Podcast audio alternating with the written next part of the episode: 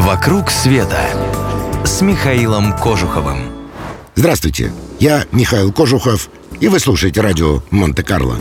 А знаете ли вы, что будет, если выпить водку, настоянную на скорпионе? Нет? Сейчас расскажу. Но сначала о петушиных боях. Это одно из самых любимых развлечений мужчин в Лаосе. Кстати, Юго-Восточная Азия – это родина петушиных боев.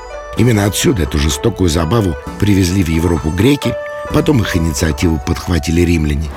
У нас в Европе петушиные бои давно вышли из моды, а вот лаосы по-прежнему большие поклонники этого азартного зрелища. Правда, в некоторых странах на ноги петухам надевают специальные металлические шпоры, чтобы ускорить развязку. В Лаосе, наоборот, шпоры бойцов закрывают скотчем, чтобы не травмировать соперника. Кстати, Лаос – одна из последних стран, где петушиные бои разрешены. А что поделаешь? Национальная страсть.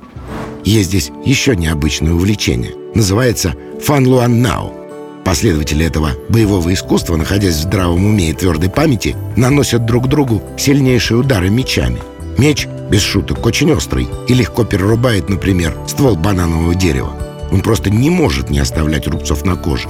Но почему-то не оставляет. Участников состязания можно, наверное, считать сектой, где авторитет учителя не преклонен и куда закрыт доступ посторонним.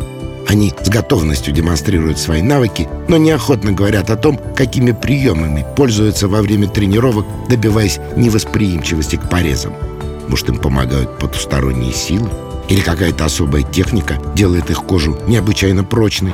А может, истину надо искать не в вине, как советовали древние греки, а в лаосской водке?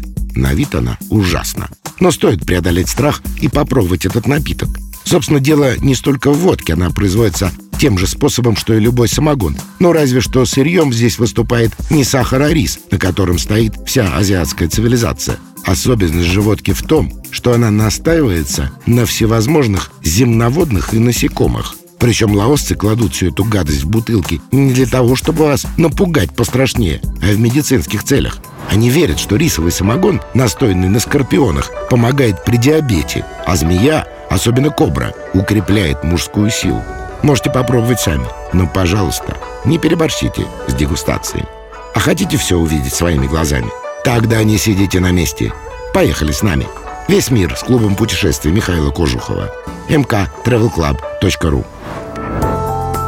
«Вокруг света» с Михаилом Кожуховым.